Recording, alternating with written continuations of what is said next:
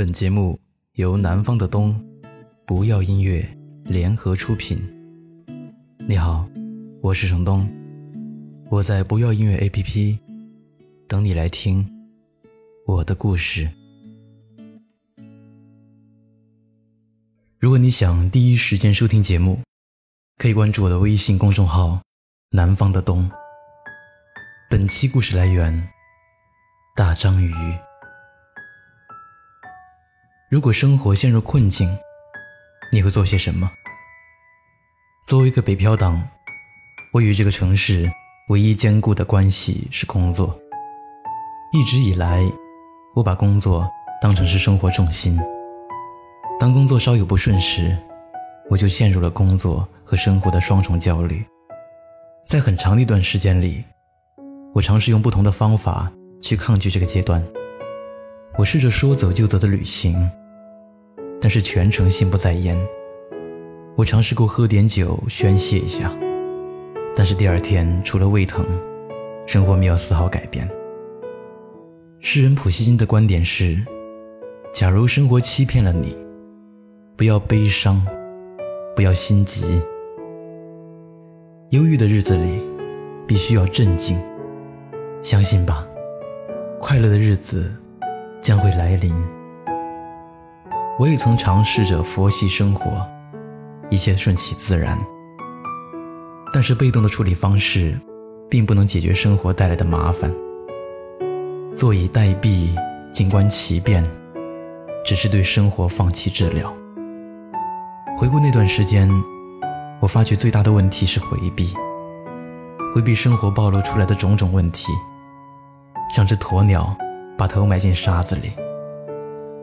而真正处于生活的困境时，你应该做的是正视生活，审视当下。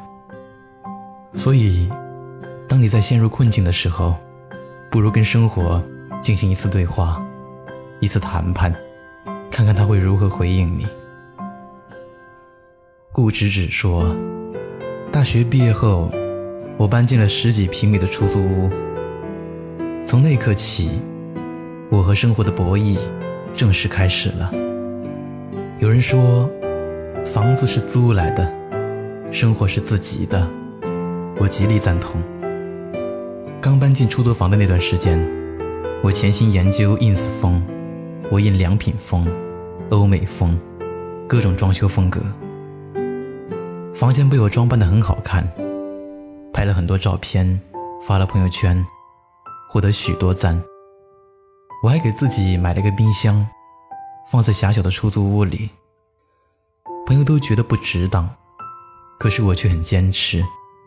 矫情的配文，把冰箱里塞满新鲜的食物，生活就充满了烟火气。生活被我放进朋友圈，高度美颜之下，我的生活彻底失真，没出三个月就现出了原形。时间被工作拖进漩涡里，我忙着去上班，忙着加完班，忙着回家。无节制的作息安排，让我成了一个深夜宅、周末宅，每天靠着外卖为生。那时在看韩剧《鬼怪》，有个情节深深刺痛我：一个过劳死的女鬼恳求女主，去她的出租屋帮忙收拾一下房间。再把冰箱塞满食物。他担心母亲去收拾遗物时，看到空冰箱和凌乱的房间，猜到他生前的生活太糟糕，会因此伤心难过。我环顾自己的房间，他早已成了乞丐风。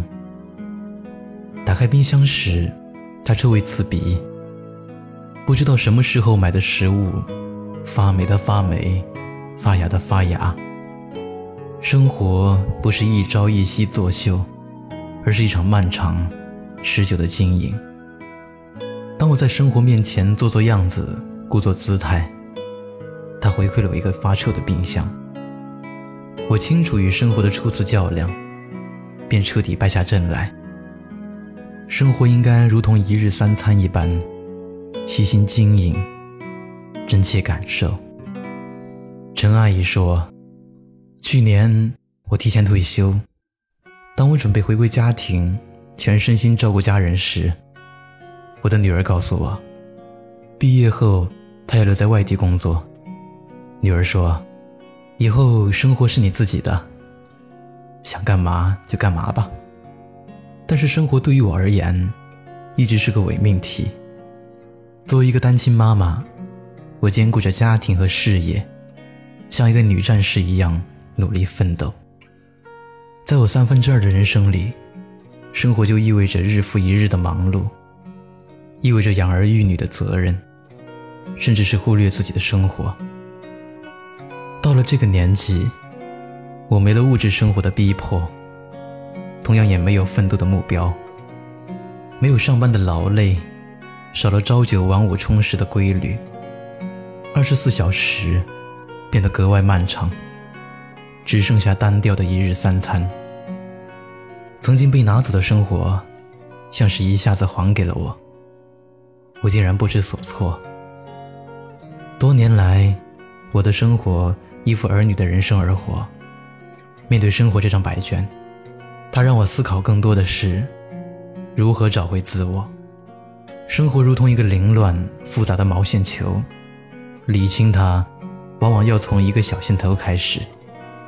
退休的这一年，我并没有做成什么大事，参加了几个夕阳红旅游团，在每个季节都出去爬爬山，报了老年舞蹈班，开始学习交际舞。这一年我没有闲下来，甚至更忙碌，忙着去舞蹈班。忙着去看看外面的世界，为我喜欢的事情忙碌着，而生活回赠给我的，是几支熟练的广场舞和一对游客照。虽然在年轻人眼里，这些都是一些俗不可耐的东西，但是我真的很开心。在半百的年纪，我终于把生活过成了喜欢的样子。它并不是难以驾驭的洪水猛兽。坚持做一件喜欢的小事，就能将它引向你希望的方向。